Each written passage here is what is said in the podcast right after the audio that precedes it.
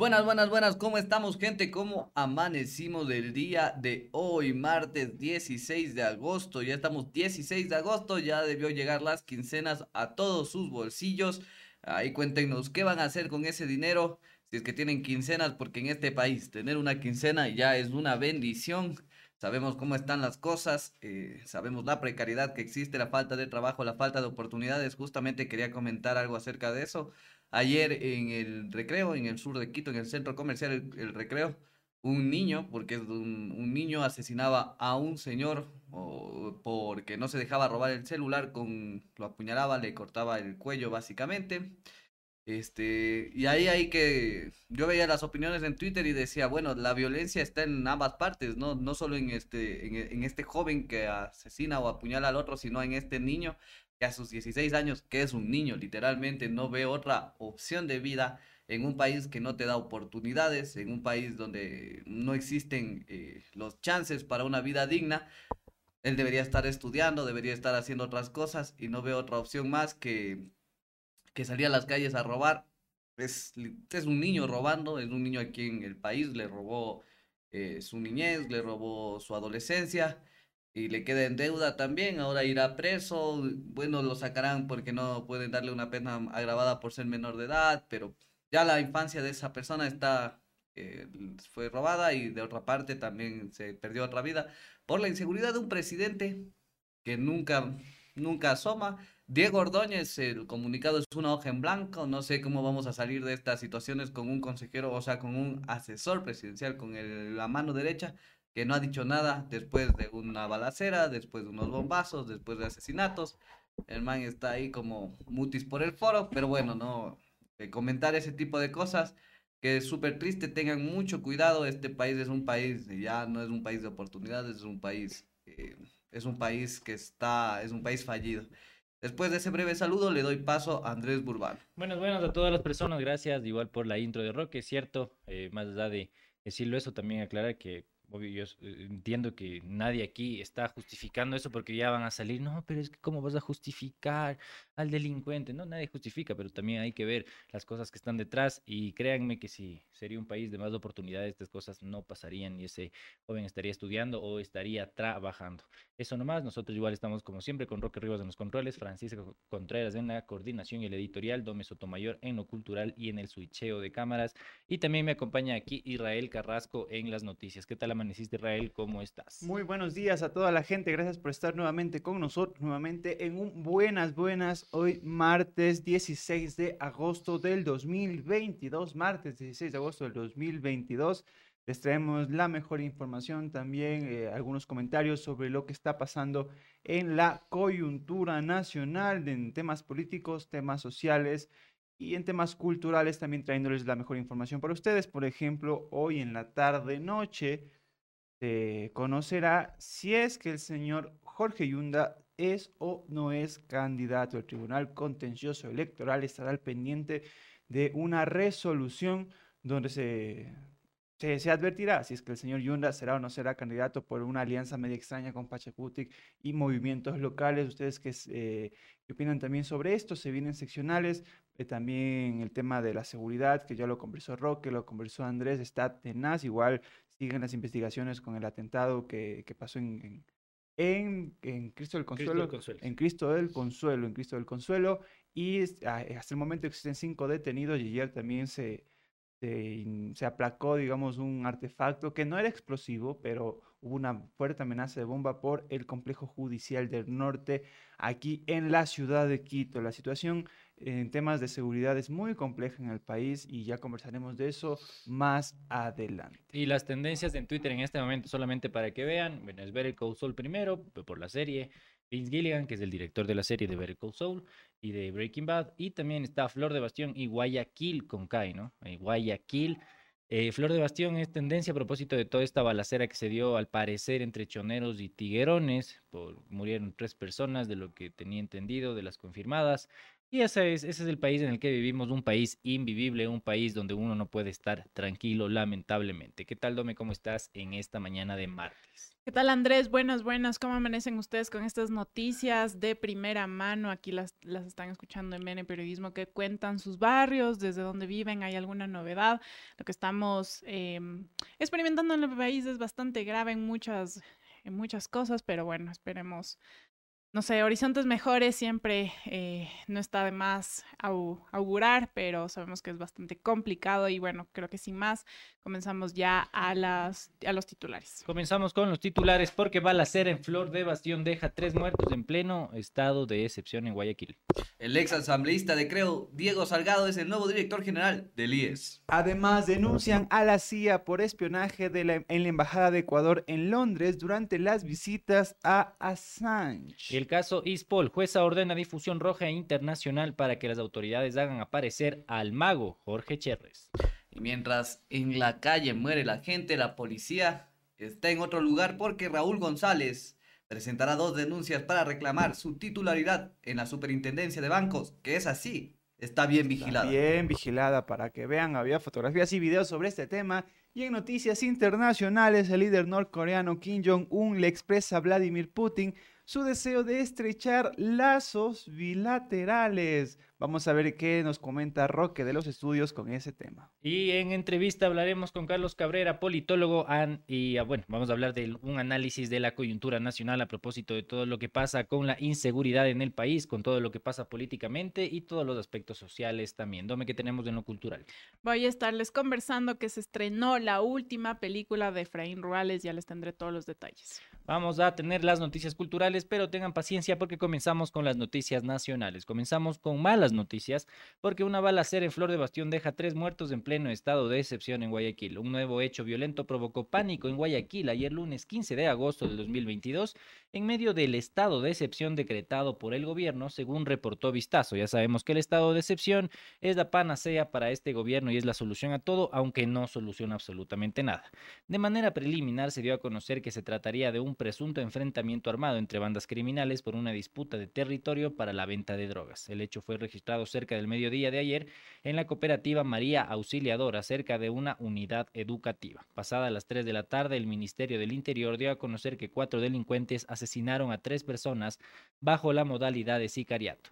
En un comunicado, el ministerio señaló que con el estado de excepción, la Policía Nacional ingresó de inmediato al lugar para recoger indicios. Este nuevo hecho violento se registró tan solo un día después de la explosión ocurrida en el sector de Cristo del Consuelo, sur de Guayaquil, que obligó al gobierno a emitir una nueva declaratoria de estado de excepción en la zona 8 que incluye Guayaquil, San Borondón y Durán.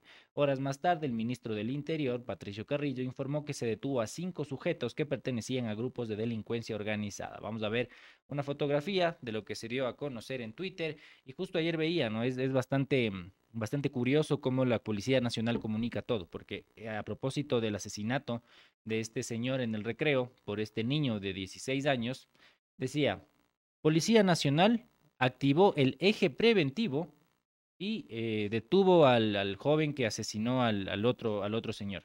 El eje preventivo, o sea, el eje preventivo para ellos es agarrarle después al delincuente de, después de, del delito, después del uh -huh. crimen. Me parece excelente la visión de la Policía Nacional en este sentido, porque claro, ¿no? O sea, ya está muerta una persona, está asesinada, está robada, está violada, y el eje preventivo de la Policía Nacional es agarrarle al delincuente después. Como está pasando aquí en Flor de Bastión, como pasó también en la Nueva Prosperina, donde hubo también otro sicariato, que esas noticias en Guayaquil ya parecen normales de todos los días. Aquí en Matarán hoy, así es, lo lamentable hay que decirlo, porque así de peligroso se vuelve este país.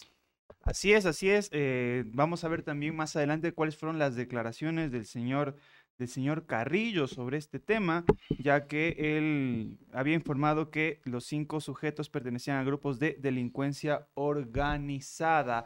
Eh, y el señor Carrillo estaba hablando de que se está implementando este eje preventivo y que eh, todo lo que sucedió tanto en Flor de Bastión como la balacera que ocurrió después está relacionado a un, una narcodelincuencia que son los dos ejes que se han manejado dentro del discurso del gobierno nacional, que es una narcodelincuencia y el tema, bueno, el tema, el tema de que, el tema social, ¿no? Que existen estos dos lados donde, se están, donde existen falencias dentro del propio Estado.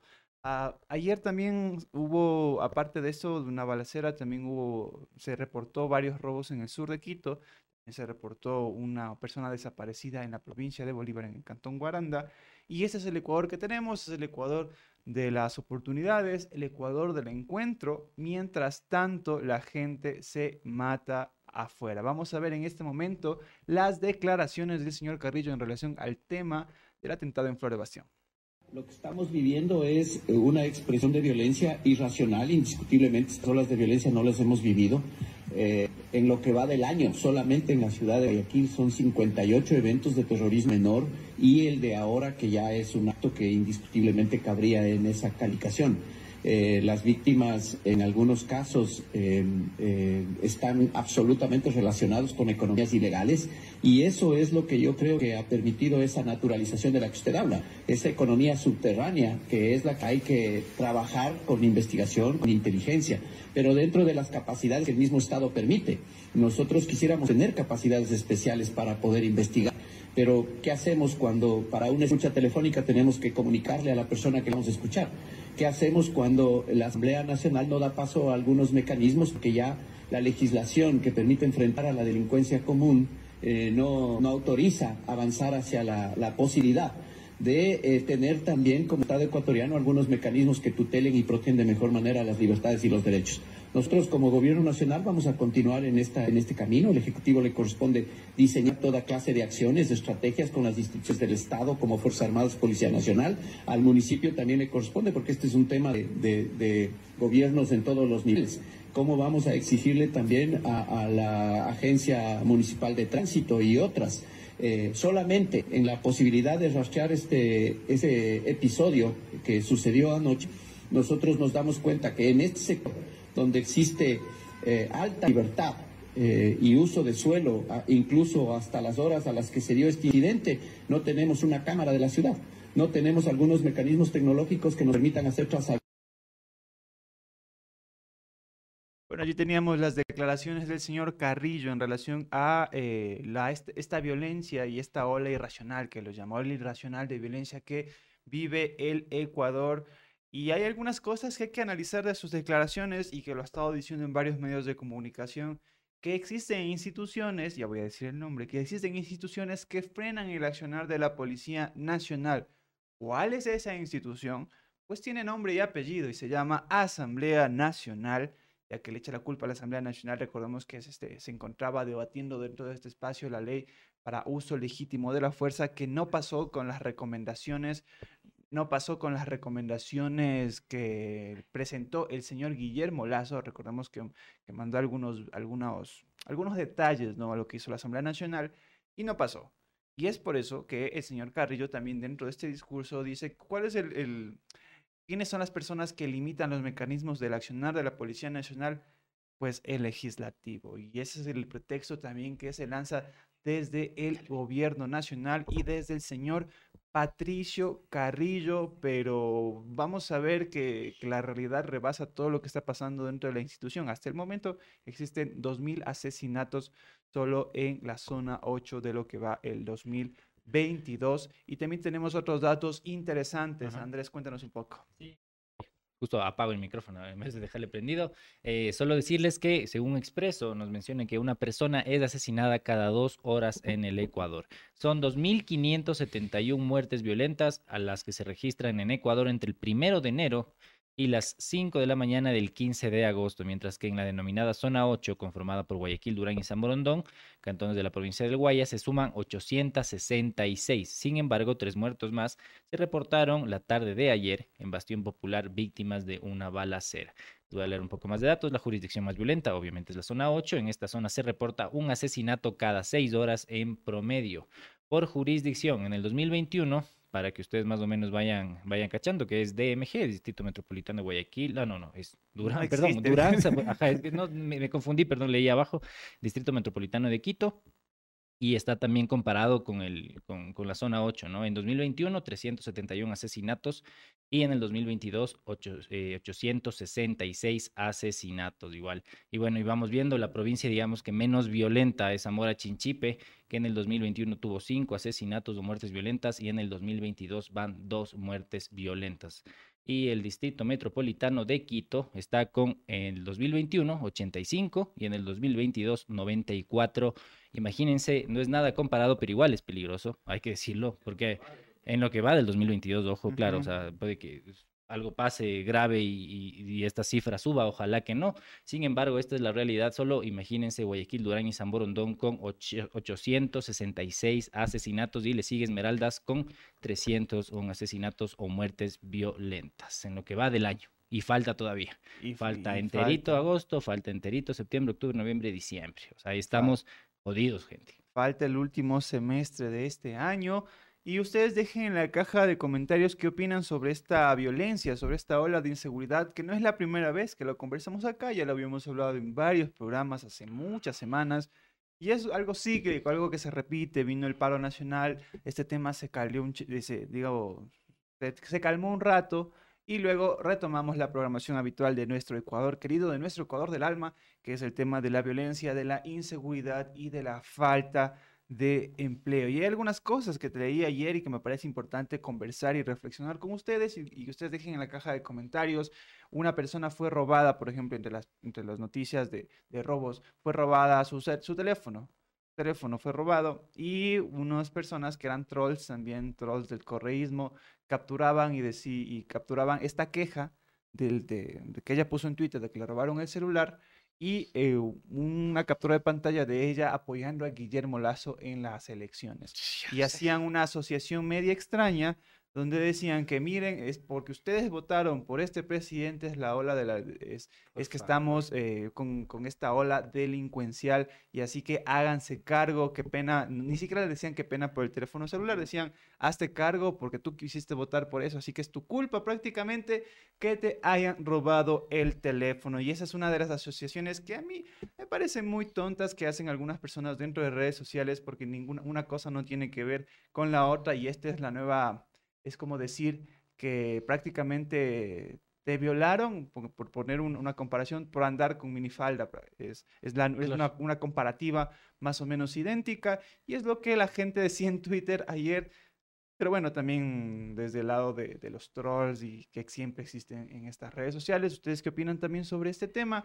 ¿Ustedes creen que hay que mezclar las cosas o es un tema que no solo es parte de este gobierno, sino que ya ha trascendido desde Lenin Moreno, Rafael Correa, Lucio Gutiérrez? Dejen eso en la caja de los Claro, comentarios. entonces cada persona que ha votado con esperanza por un eh, por tal o cual candidato que las da, dices, bueno, yo voy a votar por Enrique Arauz, voy a votar por Rafael Correa, voy a votar por Paco Moncayo, voy a votar por tal, por Santiago Guarderas, que bueno, él, por él no votó nadie, voy a votar por Yunda, etcétera, etcétera.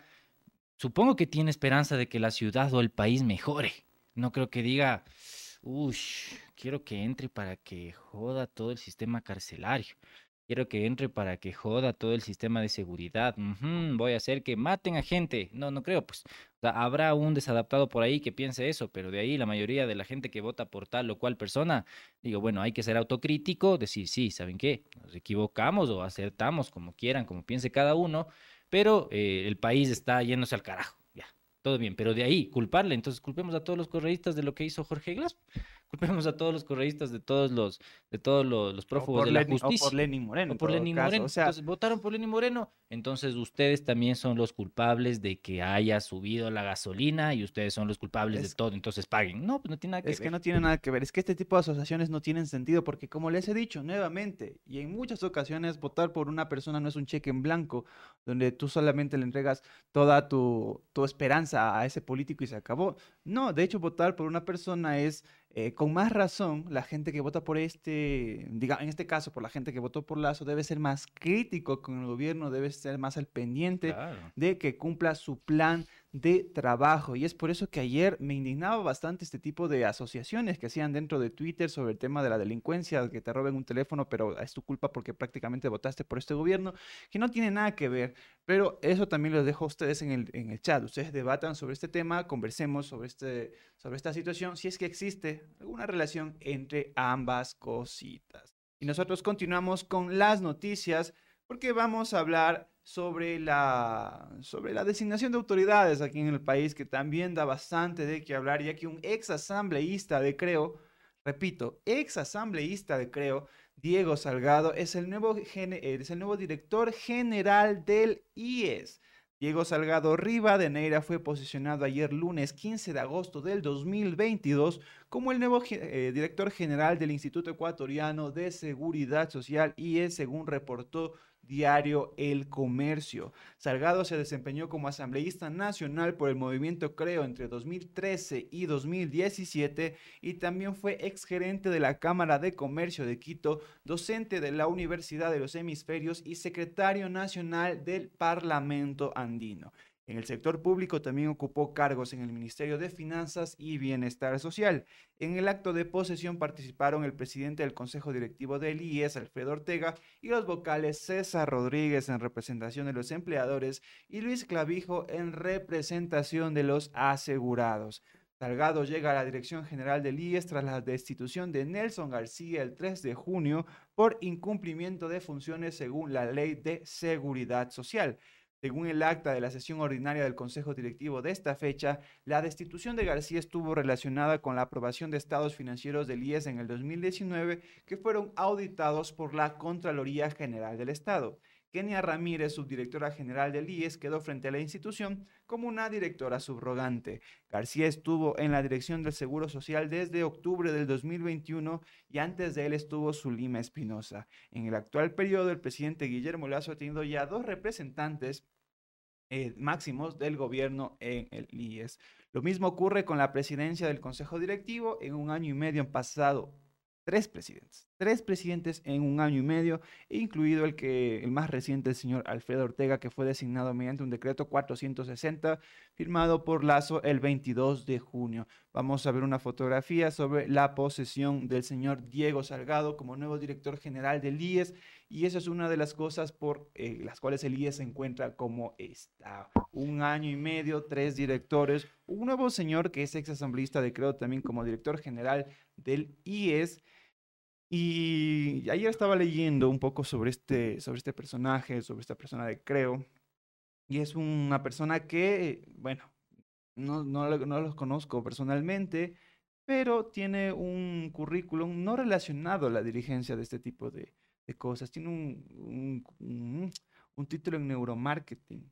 Y es una situación como que dices, ¿qué onda con, con el neuromarketing y qué tiene que ver con, con el tema de, de la seguridad social? Se, ha dedicado bastante a este tipo de cosas, pero porque estas personalidades que tienen un perfil de neuromarketing, que seguramente será un, buenazo en su área, están dentro de las administraciones tan importantes y tan delicadas como la seguridad social. Y ahí tenemos, ahí veremos también el futuro del eh, Instituto Ecuatoriano de Seguridad Social con Diego Salgado a la cabeza. Veremos también, hay que, hay que esperar, que capaz si nos estamos adelantando, estamos ahí un poco juzgando también. Pero ya sabemos más o menos cómo se maneja el sector público, ya sabemos cómo se maneja y cómo ha manejado el Instituto Ecuatoriano de Seguridad Social como su caja chica. Y ahora también se está haciendo una campaña bastante fuerte, visto en algunos medios, eh, como que más o menos de que ya en algún tiempo el IES ya no va a poder pagar las pensiones eh, ah, a sus a, los, a los afiliados, que, a los jubilados, etcétera. Entonces hay, hay una campaña bastante fuerte. Alguna vez hablamos con Diego Borja y él nos mencionaba que es casi imposible que esto suceda. También es como que, bueno, hay eh, opiniones de analistas y analistas, ¿no? Unos dicen, no, pues hay que irse a los seguros privados, por favor, o sea, no hay que arriesgar el dinero. Otros dicen, vayan al IES, igual no, no, no va a pasar absolutamente nada, vamos a poder seguir dando el dinero a todos, pero ese discurso me suena como más o menos, sigan dando plata, el servicio va a seguir igual, no hay intención de que mejore, pero no va a morir. Ajá, es lo que hay, es lo que les podemos dar más o menos. Ahí confórmense y ustedes verán. Entonces sí, sí es como un poquito extraño el discurso de lado y lado. Eh, sabemos que los seguros privados son inaccesibles para un montón de personas, pero para un montón de personas, y eso complica también de que la gente vea otras opciones que no sean el Instituto Ecuatoriano de Seguridad Social. Hay otras, otros discursos detrás de esto donde dicen que quizá todo el tema de decir que el IES está quebrado es para, para privatizar el seguro social. Esos también son otros discursos también que se lanzan, lanzan también eh, luego de, de todas estas declaraciones Y mejor les dejo a ustedes. ¿Ustedes creen que el IES está realmente en crisis? Porque siempre se ha hablado de crisis del IES. No es que esta semana o este mes o este año Toda la vida. eh, hemo- hemos descubierto el agua tibia con eso, sino toda la vida el IES ha estado en crisis, pero también depende de las personas quienes están a cargo. Y a mí me sorprende bastante porque da mucho que desear que sean personalidades que nacen de la cúpula de Creo. O sea, n- que, que yo asumo que van más allá de eh, este título que tiene del señor de neuromarketing y creo que son temas ya políticos. Para que tú coloques un asambleísta de Creo, dices, "Ah, al parecer no se ha tomado bastante relevancia su hoja de vida, sino que su aspiración política. Y son designaciones de Guillermo Lazo. Y a veces dice la gente, pero ¿por qué mezclas una cosa el IES y el gobierno si son co- dos cosas diferentes? Cuando, como lo dijo Andrés, el gobierno ha tomado como caja chica el IES y el gobierno también designa algunas autoridades de, este, la seguridad social. Una época de oro, digamos así, del IES, donde yo sí tuve una buena atención.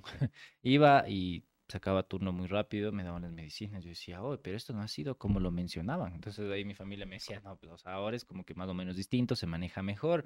Sin embargo, ya como que la atención fue decayendo, la atención igual en cada centro de, en cada, cada uno de los dispensarios ya fue empeorando y sí ves como que cambió bastante. Pero yo puedo decirlo que hubo una época donde sí, sí, un par de años donde sí funcionaba, digamos que bien el IES. Igual estamos preparándonos para una entrevista. eh, vamos a hablar con Carlos Cabrera, él es politólogo y hablaremos de la coyuntura nacional, un análisis, digamos que macro también a propósito de, de todo lo que hemos comentado, de inseguridad, de política y de todo también lo que nos interesa.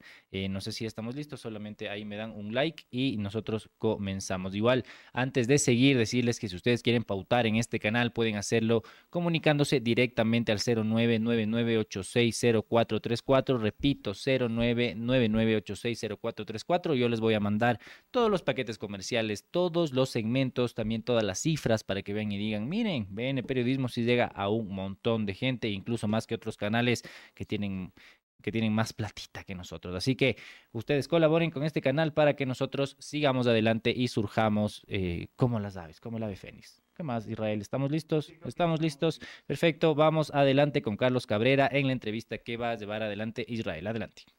Hola Carlos, ¿qué, qué tal? ¿Cómo estás? Gracias por estar con nosotros, gracias por compartir un espacio con BN Periodismo, eres politólogo, también generador de contenidos y vamos a conversar sobre coyuntura nacional. ¿Qué está pasando en el país? Algunas reflexiones eh, detrás de todos los hechos. Y para empezar, Carlos, al inicio del programa conversamos sobre el tema de la inseguridad. Eh, ¿Cómo miras el accionar de, del gobierno en relación a este tema? Un año y ocho meses, creo que va el gobierno, un año y seis meses. ¿Cómo miras el accionar de Guillermo Lazo? Muy buenos días, Carlos, gracias por estar acá. Buenos días con todos, con la audiencia, eh, con los que nos están escuchando y los que nos escucharán en el futuro.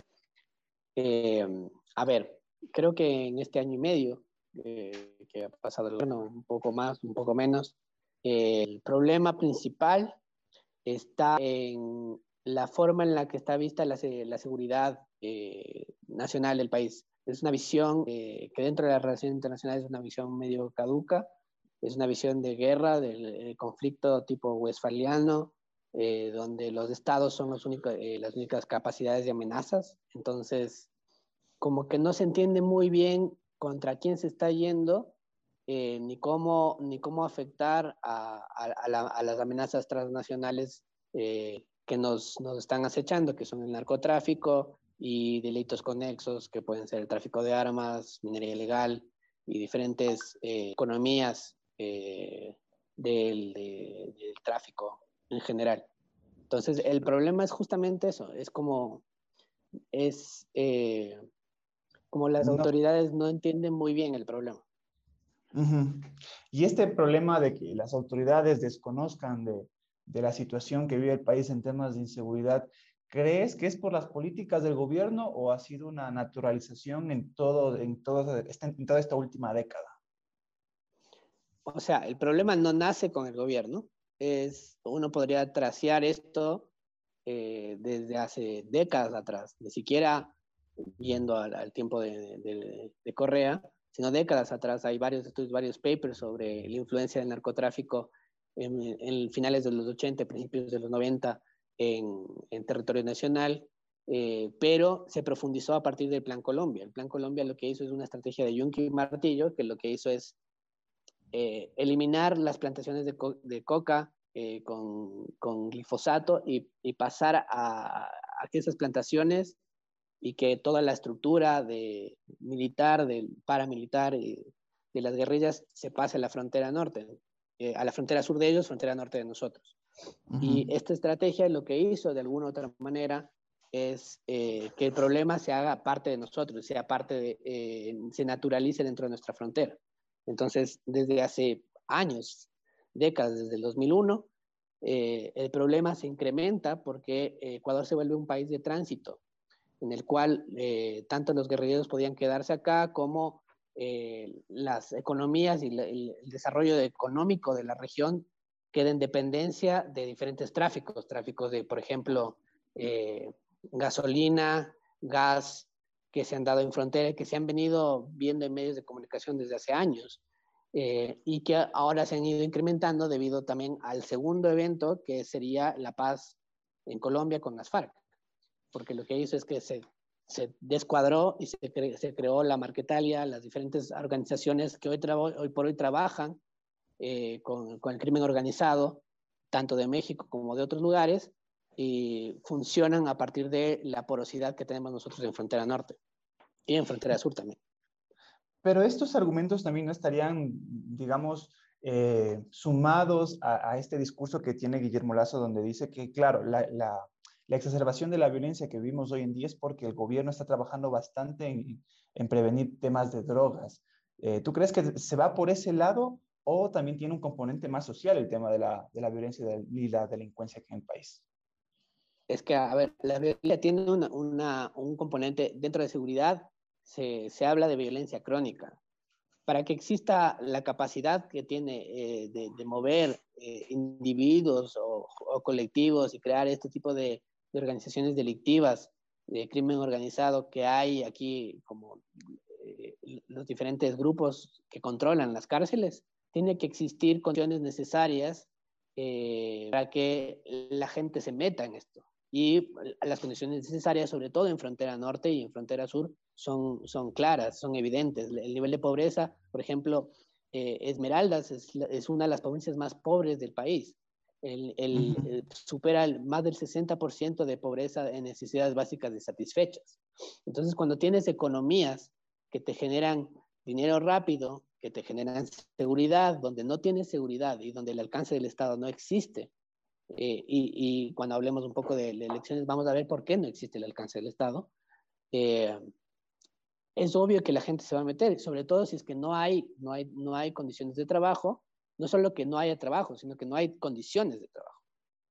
el, minería, la minería ilegal, que es uno de los delitos conexos eh, al narcotráfico, genera más réditos en Colombia, hace más exportaciones que, que cocaína en Colombia y en Perú. Y esto desde el 2015, esto no es nuevo. Y lo mismo pasa aquí, como el 70% del, del, del, del, mineral del oro que se extrae del Ecuador es, es, es oro ilegal. Entonces, hay economías paralelas que funcionan alrededor y que son atractivas porque generan dinero rápido y además te generan seguridad. ¿Y hacia dónde debería apuntar el gobierno luego de todos los hechos que hemos observado, más allá de, de, de los robos y, y de, la explosión de esta, esta bomba en, Flor de Bastión, eh, en Cristo del Consuelo, perdón, eh, ¿hacia dónde debería apuntar el gobierno? A ver, creo que lo primero es eh, entender, creo que ya, ya, han hecho tantos análisis situacionales, cada vez que entra un nuevo funcionario de gobierno, dicen vamos a hacer un nuevo análisis, un nuevo plan estratégico.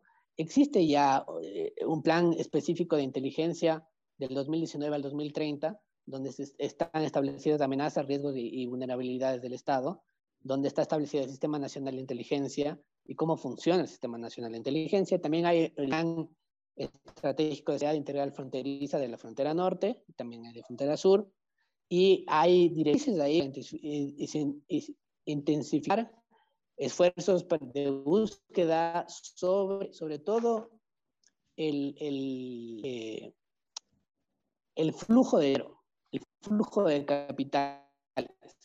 una de las cosas que necesita uno entender las amenazas híbridas no, son como una persona. Uno de los primeros errores que tiene el gobierno discursivamente fuera el, tipo más buscado del país. No es tipo. Son organizaciones que están infiltradas en diferentes estratos de la sociedad, tanto en el nivel institucional, que podemos ver dentro de jueces, fiscalía, en las cárceles, en, las direcciones de las cárceles, como eh, en, los militares y en la policía, como también en, en civil. Entonces, para tratar de atacar a, ese tipo de organizaciones, uno tiene que entender cómo se mueve el flujo de dinero y cómo se mueve el flujo de capitales y a partir de eso ir atacando diferentes assets, diferentes pequeñas cosas que le resten operabilidad a estos grupos. Entonces uno no podría decir, ah, y, por eso digo que el enfoque, el enfoque del, del gobierno de securitización es equivocado, porque está bien incautar eh, la droga, que lo que hacen ellos para generar dinero, pero a partir de eso también hay otros negocios que pueden afectar y que podrían ser otra forma, una forma más fácil y no tan confrontativa de eliminar eh, capacidades dentro de estos tipos de organizaciones de criminalidad organizada internacional. Y todo esto ha levantado en la ciudadanía un discurso bastante extremo para combatir la delincuencia y la violencia organizada. Y, antes de entrar a temas políticos, quiero saber cuál es su opinión sobre esta, y en resumidas cuentas, eh, esta frase de buquelizar al país, de tomar a, a Nayib Bukele como ejemplo para eliminar o para mermar la violencia en el país. Lo que demuestra eso es que claramente el gobierno no tiene control de la discursa y eh, utiliza el discurso de la guerra y la confrontación de la guerra contra el tráfico, la guerra contra las drogas eh, como una visión, eh, una visión vacía, un discurso vacío, porque las acciones que se toman son eh, lo que dejan a, mostrar que no, no, tienen resultados. Vamos un año casi medio y cada vez la escalada de conflicto es, más, es mayor, es más grande y es más evidente.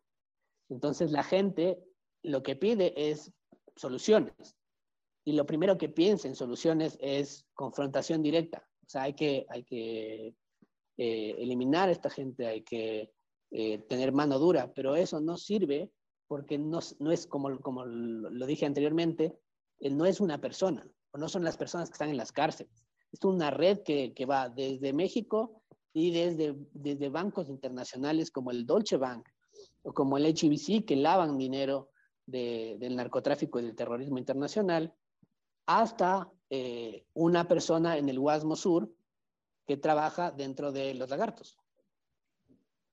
¿Y cómo, cuál es el costo político de todas estas decisiones del gobierno, ya entrando en temas electorales? creo que el costo político es grave porque cada vez, o sea, cada vez estamos más lejos de, la vacunación y cada vez estamos más cerca de, la conflictividad eh, en las calles. Creo que uno de los errores principales del, gobierno respecto a seguridad fue justamente entrar y decir, vamos, esto es una guerra contra el narcotráfico y vamos a liberar las, las cárceles.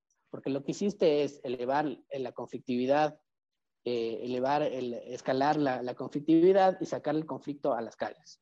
Entonces, el conflicto que estaba pasando en, en, cárcel termina pasando ahora en las calles, eh, solo con, con, con, la adición de que eh, en la calle hay muchas más formas, hay, mucho, mucha más continuidad. Y esto le pega muy duro eh, al gobierno en, opinión pública porque cada vez la gente cree menos en lo que dice. Entonces, por más que el gobierno tenga todas las buenas intenciones de salir eh, y establecer como esta vez sí lo vamos a hacer, cada vez la gente piensa y cree menos en lo que está diciendo el gobierno.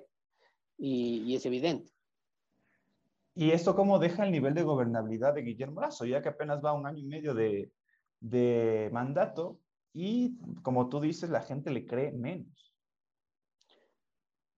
A ver, creo que el nivel de gobernabilidad del, gobierno depende del propio gobierno en tanto y cuanto el, el, gobierno comience a tomar acciones concretas.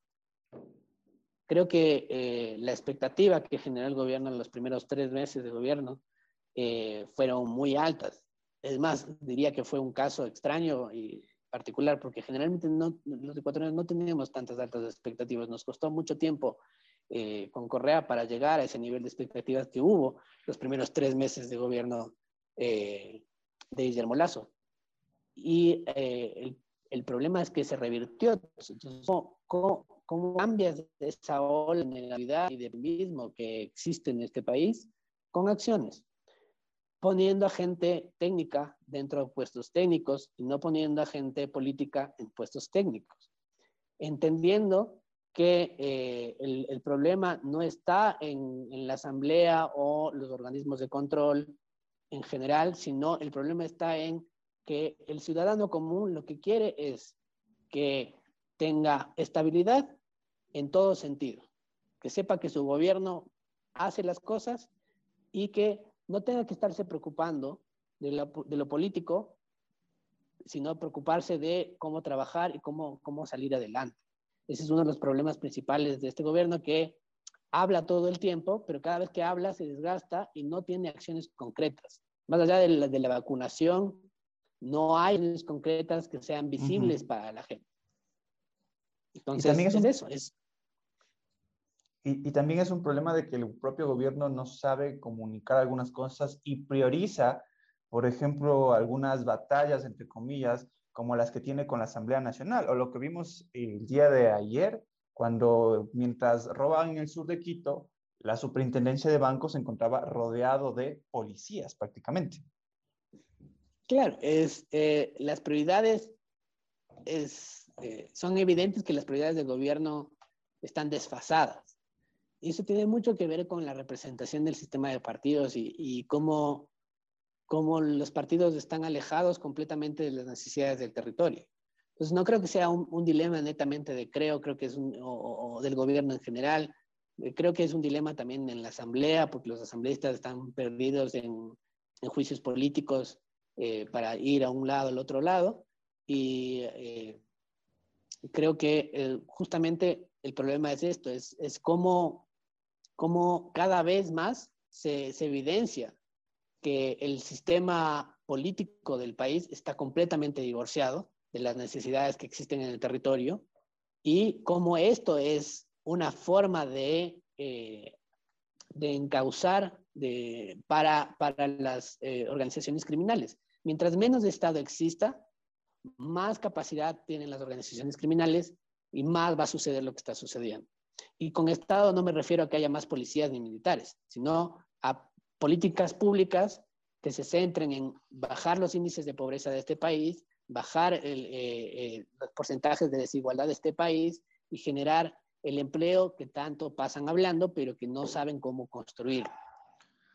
Hace poco dijiste que existe un problema dentro del propio sistema de partidos políticos del Ecuador y eso sería como que uno de los orígenes de todo lo que estamos viviendo el día de hoy. ¿Puedes explicarnos un poco más sobre este tema? ¿Qué pasa con los partidos políticos en el país?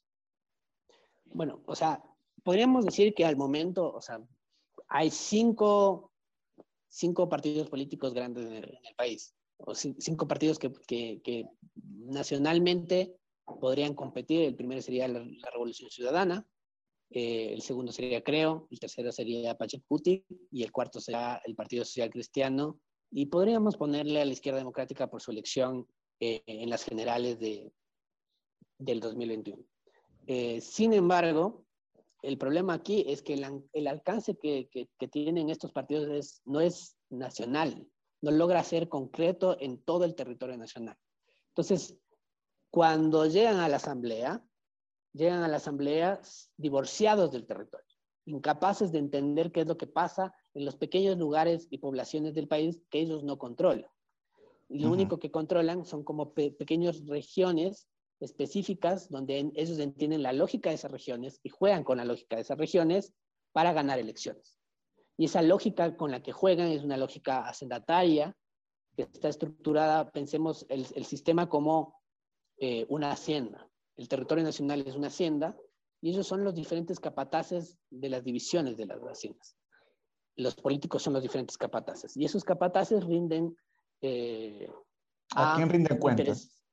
rinden cuentas a diferentes tipos de oligarquías y pactos y eh, coaliciones que son los que han eh, nombrado y estructurado la historia de este país. La gran mayoría de, de, cambios normativos para elecciones o cambios constitucionales se han dado en apoyo en coaliciones entre eh, élites oligárquicas, pueden ser eh, élites costeñas como élites de la sierra, Quito, Cuenca, Guayaquil, Loja, como también con la Iglesia Católica y con el Ejército Nacional.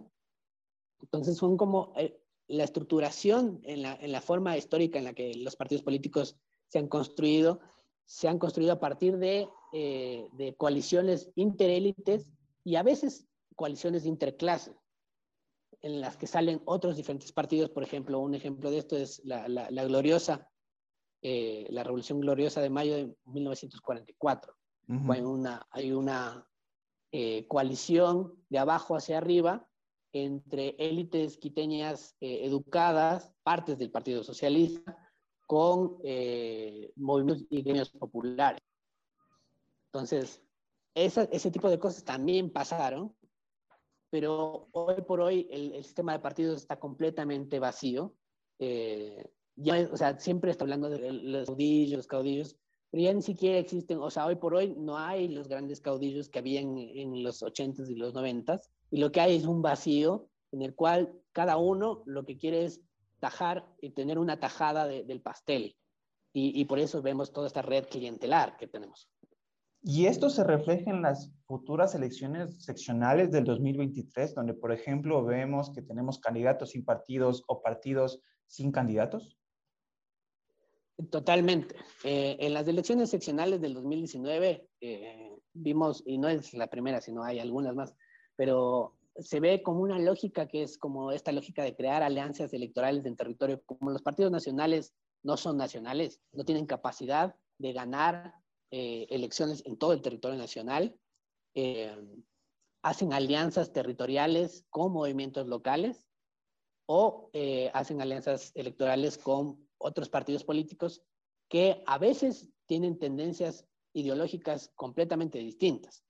Un ejemplo de esto es eh, en el 2019 una candidatura a la prefectura de, de, Imbabura, eh, donde había una candidatura compuesta por, eh, por el partido por el 8, por el 61, por el 12, por el 20, por el 1, por el 6 y por el 33. o sea, como todo una, un una de partidos una fanesca de partidos políticos y hay a veces ocasiones donde eh, alianzas específicas en un territorio son adversarios en otro territorio. Entonces, para entender la lógica de las elecciones seccionales, uno tendría que pensar de manera completamente distinta a, a las de, la elección general. Entonces, uno, por, ejemplo, uno podría decir que, eh, hay, que existen ciertos líderes carismáticos que generan y jalan gente y jalan gente para el voto nacional.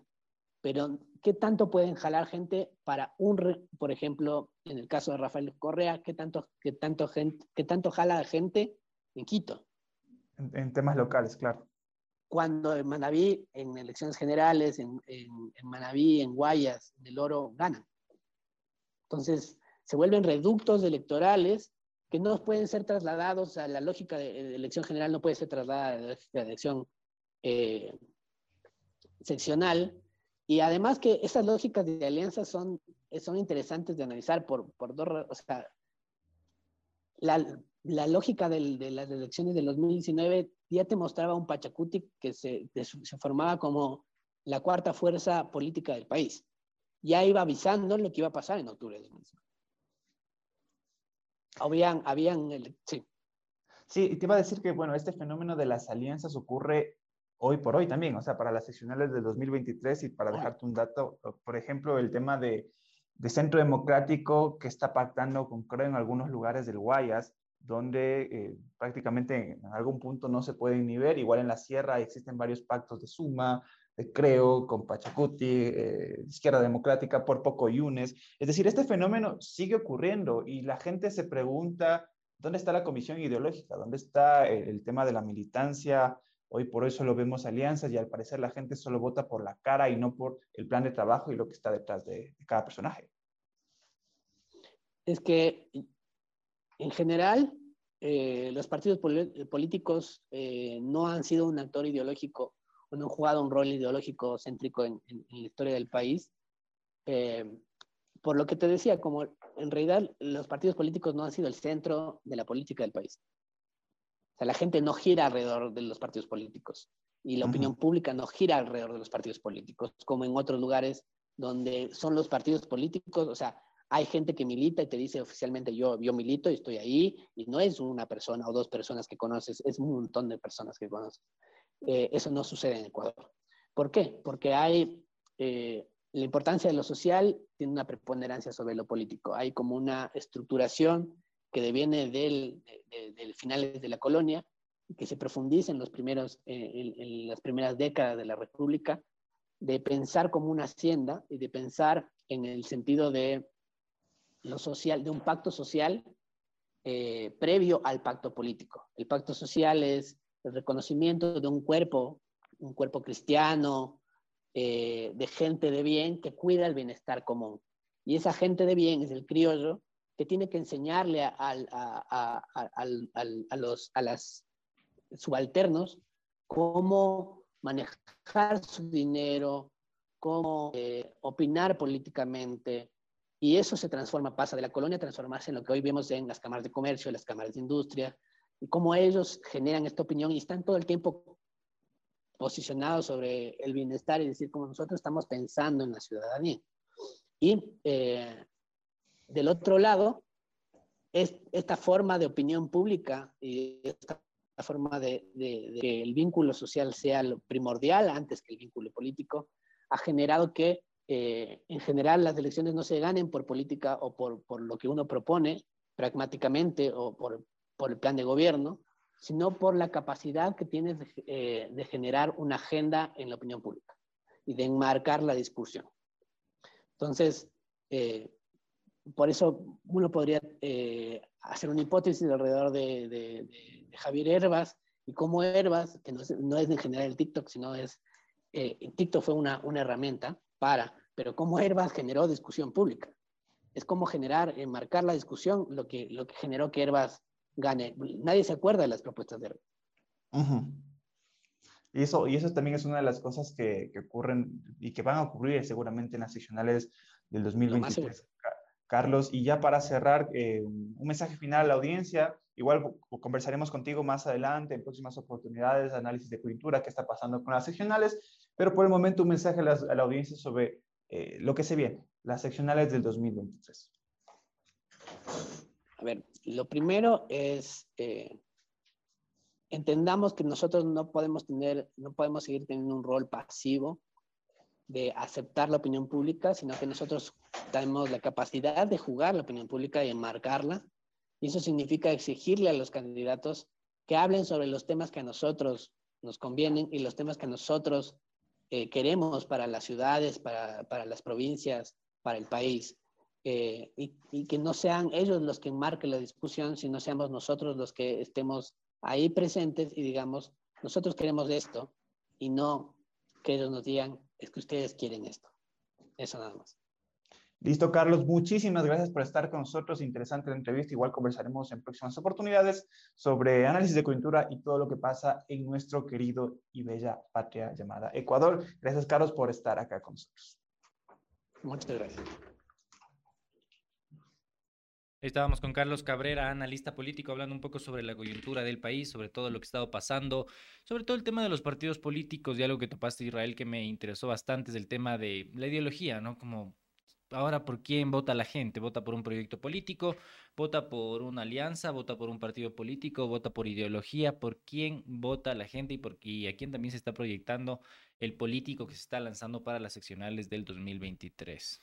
Sí, una de las cosas súper interesantes que conversamos es el hecho de que, bueno, este tipo de alianzas que nosotros observamos el día de hoy entre izquierda democrática, a veces Pachacuti, izquierda democrática, con a veces el propio Partido Social Cristiano, eso de hecho ese era el dato en Guayaquil que está pasando en algunos cantones, y es, es común, es común hoy y fue común en el 2019 y ha sido común en casi la historia política del país hasta cierto punto, hasta, los 90 más o menos, pero hay algo interesante es que, claro, la gente hoy por hoy no vota por un proyecto político, una ideología que está detrás de un, de un partido, sino vota por un proyecto social que ya va un poco, eh, un poco más allá, donde existen algunos acuerdos comunes y siempre tocaba el ejemplo de, de que los partidos políticos son como una hacienda, donde los capataces son los partidos políticos, pero ¿quién está más arriba de, los capataces? Bueno, eh, grupos económicos, grupos de poder, gente que nosotros quizá no lo vemos en la palestra pública, pero que dominan la opinión pública a través de estos partidos políticos que serían los capataces y las demás personas, el ciudadano común sería como que la gente que vive en esa hacienda y el trabajador. Y una de las cosas también que me parece interesante, también conversábamos al inicio de la entrevista, es el tema de seguridad, donde el, discurso de gobierno de, de pelear contra la inseguridad, todo eso es un discurso que se queda allí y que no ha trascendido más allá de los titulares en los medios de comunicación y las prioridades, ¿no? Tenemos a, un a policías acaparando la superintendencia de bancos cuando, como decía, en el sur de Quito, la gente se está muriendo porque les roban un teléfono celular. Ustedes quieren revisar esta entrevista, pueden ir a nuestras redes sociales, a Facebook, Instagram y Twitter, donde subiremos el fragmento más chévere y más importante. Aquí Evelyn Gabriela Gutiérrez nos dona 5 dólares. Gracias, Evelyn. Nos dice, ¿en qué año funcionó el IE? Es decir, ¿cuándo sirvió? No les hace correístas, les hace periodismo neutral porque resalta hechos así como la vacunación. Sí, yo realmente no quería resaltar ninguna administración, ni del IES, de gobierno, No, ni de nadie. Sin embargo, mi caso personal, puedo Pero decirlo. dilo, porque- dilo, dilo. Sí, sí, es que más que nada quiero aclarar porque eh, al final es mi caso y no sé si los demás les haya ido bien. Capaz yo digo, sí, todo estuvo bien. Y la gente dice, no, mentira, yo en el mismo año, a mí en el mismo año me fue pésimo, ¿cachas? O sea, no me, no me atendían para nada.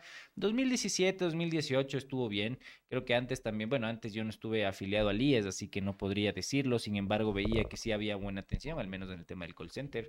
Era bastante se práctico. Dañó- Ayer se cayó el call center, Ah. cacha. Ayer se cayó el Ayer call se cayó el call center, ayer ya fue como adiós, bye, eh, ya no sirve.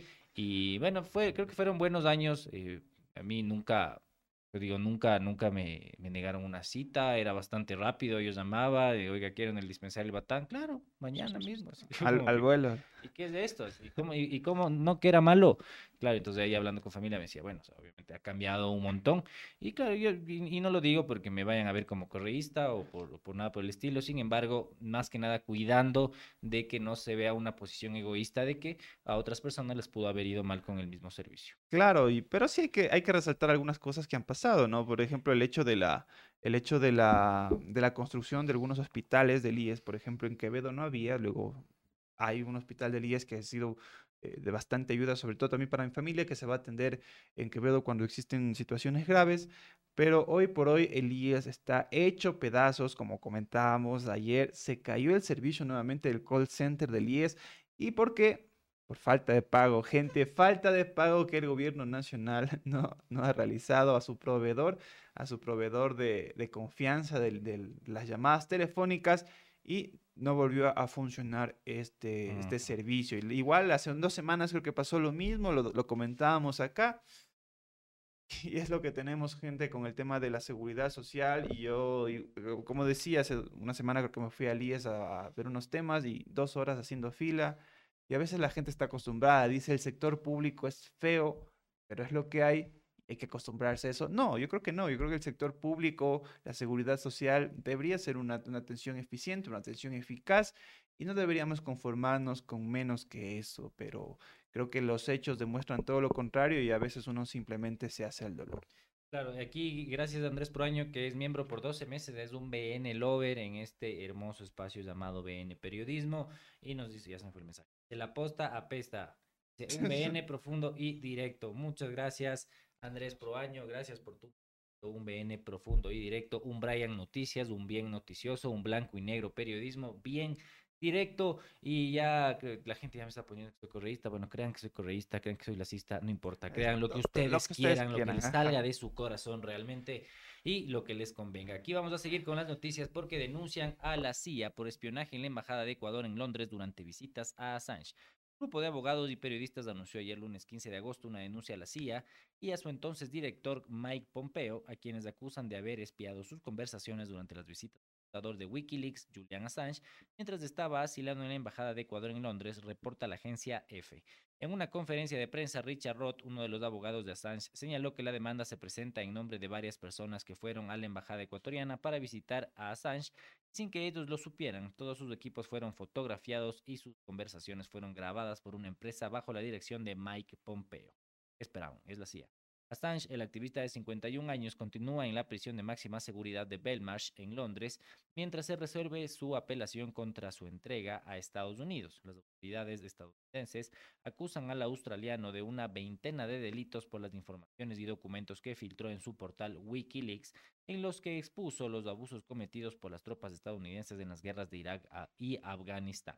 Entre el 2012 y el 2019, Assange se refugió en la Embajada de Ecuador en Londres, hasta que en abril de ese año lo arrestaron por una orden de extradición de Estados Unidos, después de que el gobierno de Lenín Moreno le retirara la condición de asilo político. ¿no?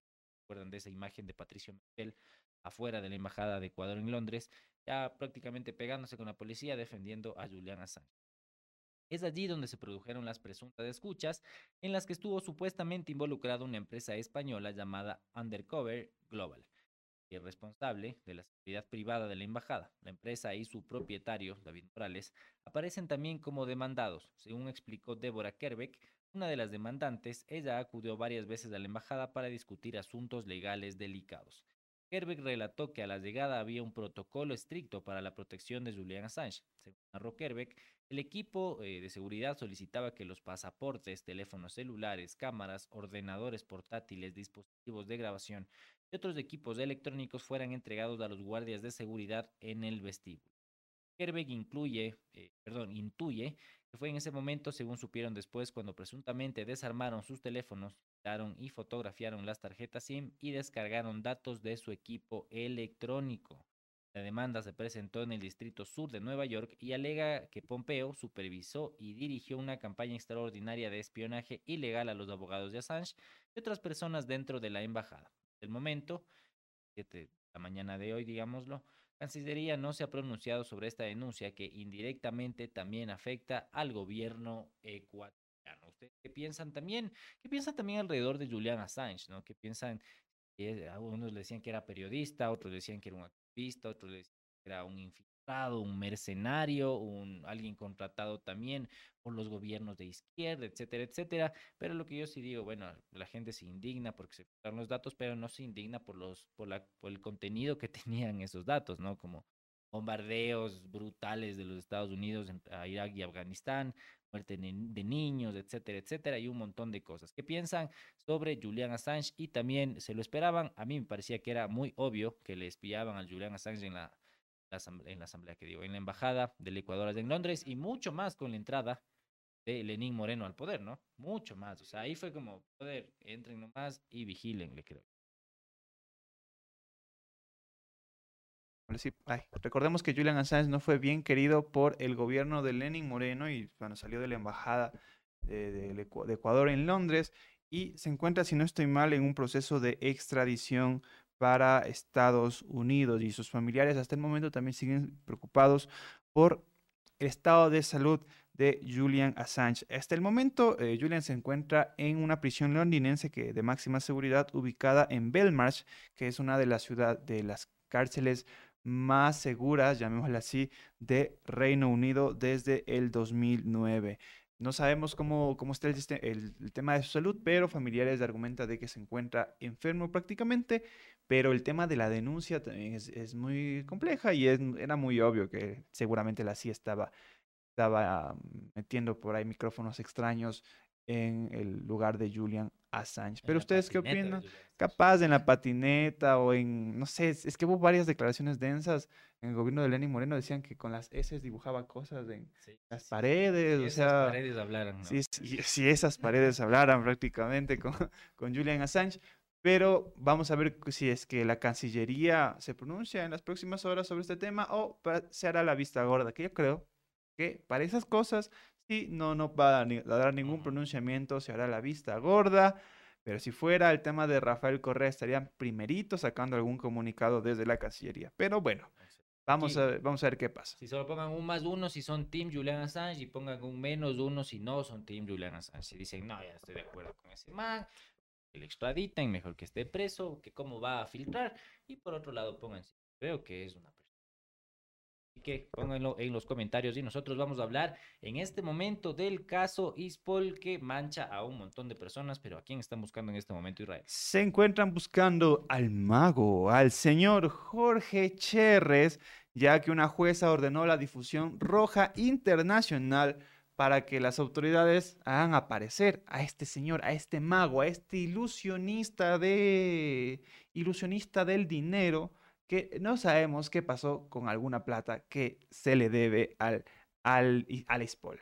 Pero bueno, les comento que la Fiscalía General del Estado informó ayer lunes 15 de agosto que la jueza Daniela Notis acogió el pedido de solicitar la difusión roja internacional para Jorge Cherres. Vamos a ver en este momento una imagen de la Fiscalía General del Estado, ya que el involucrado está siendo procesado por un presunto delito de desvío de 900 millones de dólares en fondos del Instituto de Seguridad de la Policía Nacional, más conocido en el bajo mundo y entre nosotros como ISPOL. La, eh, diligencia para la difusión roja deberá ser remitida a la Coordinación Zonal 8 del Ministerio de Gobierno, al jefe provincial de la Policía Judicial de la Zona 8 y a la oficina Interpol en Quito para su ubicación y captura. Según información de la Fiscalía, Cherres salió del Ecuador en marzo del 2020 rumbo a Colombia y además señaló que este pedido se da a días de la reinstalación de la audiencia preparatoria del juicio del caso de Cebale, prevista para el 23 de agosto, en el que se investiga una presunta falsedad de información. El ministro del Interior, el señor Patricio Carrillo, calificó esta resolución como una buena noticia para la policía y sus familias la solicitud de difusión roja internacional para el implicado. Y por otra parte, el director general del SPOL, el coronel Renato González, también expresó su satisfacción por lo sucedido. Vamos a ver una fotografía con las reacciones de todas estas autoridades que la colocaron en Twitter y se difunde la alerta roja para el señor Jorge Cherres, recordemos que este caso es por una desaparición de 900 millones de dólares que se hicieron así, humo de eh, las cuentas del ISPOL y se está buscando a dónde se va, qué se hizo y el señor Jorge Cherres, el mago Cherres, es una de las personas involucradas. Hoy, al parecer, buscado internacionalmente. Y también estuvieron manchados en algún punto José Serrano, ahí algo se hablaba de, él y su participación de María Paula Romo, ahí se estaban ahí lanzando la pelotita que no. Recordemos que el presidente del ISPOL es Patricio. Es el presidente de la ISPOL y, todo este tema todavía no se aclara. esperemos que la justicia, muy, muy ingenuamente, esperemos que la justicia serio dé con los culpables para saber dónde están esos dineritos de las personas de ISPOL Pancho. Sí, justamente con el tema de que Carrillo ahora es el presidente del ISPOL. Em, yo pude leer ciertos comentarios de policías que mostraban preocupación por esto, porque decían que eh, al estar Carrillo como, como director del ISPOL, no iba a dar a conocer la situación real de la institución, sino más bien iba, iba a dar como que Em, la información necesaria para que el, el, gobierno tampoco se vea involucrado, porque se hablaba mucho de que todavía existe em, un mal manejo de los fondos por parte del, del, Estado. Entonces, eh, dicen que les preocupa que Carrillo está ahí, tienen miedo de que eh, esa plata jamás regrese, porque recordemos que se desapareció por inversiones que realizó el ISPOL. Por eso es, que está involucrado el mago Cherres, que él era la persona encargada de hacer este tipo de inversiones. Y recuerdo las primeras entrevistas que él dio diciendo que así es esto, o sea, inviertes se, pierde, y se, pierde la plata, no es que siempre vas a ganar. Claro, porque es mentalidad de tiburón. millones sí, se te, Sí, se te cae, se te baja el bus. Sí, sí, sí, eso pasa por invertir en Forex, no, mentira. O sea, la gente que, bueno, en el tema del caso, del caso de Celave, hay varias personas involucradas y quiero darles los nombres de quienes están, eh, digamos, procesados por este tema. Y está el señor Espinosa de los Monteros, el señor Cherres también, el mago Cherres, también está el señor David Proaño, quien es fue exgerente de ISPOL, Alberto Valverde, Santiago Duarte, Robert Luzuriaga y Orlando Núquez, que son exdirectores de inversiones jurídico de riesgos y económicos de la ISPOL, y también los empresarios Carlos Cabo Cox y Luis Álvarez. Hace cuatro semanas estaban en etapa preparatoria de juicio y, todo esto arrancó el 24 de febrero del 2021. En este caso también hay, un, hay varias revocatorias de, algunos abogados y estamos esperando que, que la ISPOL, digo que, que la Policía Internacional haga su trabajo si es que esto va a buen puerto y la difusión roja se da. Pero ustedes qué opinan también sobre este tema? Más allá del IES, también tenemos a Lispol con este tremendo problema, 900 millones de dólares perdidos hasta el día de hoy que no se sabe dónde están. No se sabe dónde están, han desaparecido con dinero en un montón de lugares. Vamos a seguir con las noticias en este momento y vamos a hablar de lo que está, se está hablando y, lo que se está cuidando en este momento, ¿no? país o la banca. En algún momento y veía un montón de memes más o menos como que se hace realidad esa situación. Porque Raúl González presentará dos denuncias para reclamar su titularidad en la Superintendencia de Bancos. Raúl González Carrión se pronunció ayer lunes 15 de agosto del 2022 luego de que el gobierno de Guillermo Lazo señaló que su posesión como superintendente de bancos no procede. Ayer temprano González llegó hasta las oficinas de la Superintendencia de Bancos en Guayaquil, pero no pudo ingresar debido a que la Policía Nacional mantiene resguardada la edificación. Al no poder ingresar, González organizó una improvisada rueda de prensa en los exteriores del organismo en la que aseguró que lo ocurrido en la superintendencia es una arbitrariedad, ilegalidad y abuso de poder por parte del Ejecutivo. Allí su defensa presentó la acción de personal con la que cuenta su defendido y con la que aseguran puede ejercer sus funciones como superintendente de bancos, cargo para el que fue posesionado por la Asamblea Nacional el pasado 11 de agosto. Robert Friend, abogado de González, denunció que el presidente del Consejo de Participación Ciudadana, Hernán Ulloa, envió un comunicado a título personal indicando que Guadalupe Cabezas debe permanecer aún como superintendenta subrogante, lo que incurriría en un delito de arrogación de función. Vamos a ver un video con las declaraciones de Hernán, la carta del gobierno Ulloa que una de las facultades que tiene exclusiva el Consejo de Participación Ciudadana y Control Social es la designación, entre otras autoridades, los superintendentes mediante ternas remitidas por el señor presidente de la República. Y si se ha, y si se ha posesionado a una autoridad con una resolución anulada en un silogismo o análisis jurídico de la circunstancia, se obtiene que la Asamblea Nacional ha designado a esta autoridad y no el Consejo de Participación Ciudadana como es su facultad y prerrogativa constitucional. Por esa razón, quería hacer esta explicación, porque mientras yo sea el presidente del Consejo de Participación Ciudadana, no puedo permitir que exista ningún tipo de injerencias por parte de otra función del Estado o por parte de otra institución. Como presidente he dado el ejemplo de que con resoluciones o con mis intervenciones no he afectado la institucionalidad del Ahí estaba apagado. En los comentarios estaban diciendo que no se me escuchaba, que se me cortaba. Ahí ya le cambiamos de cable, así que me confirman, por favor, si se sigue entrecortando o si no. Sigamos con las noticias. El jurista manifestó que presentarán las denuncias correspondientes ante la justicia y ante la Comisión Interamericana de Derechos Humanos y agregó que cualquier comunicado que haga el gobierno no impedirá que González cumpla sus funciones.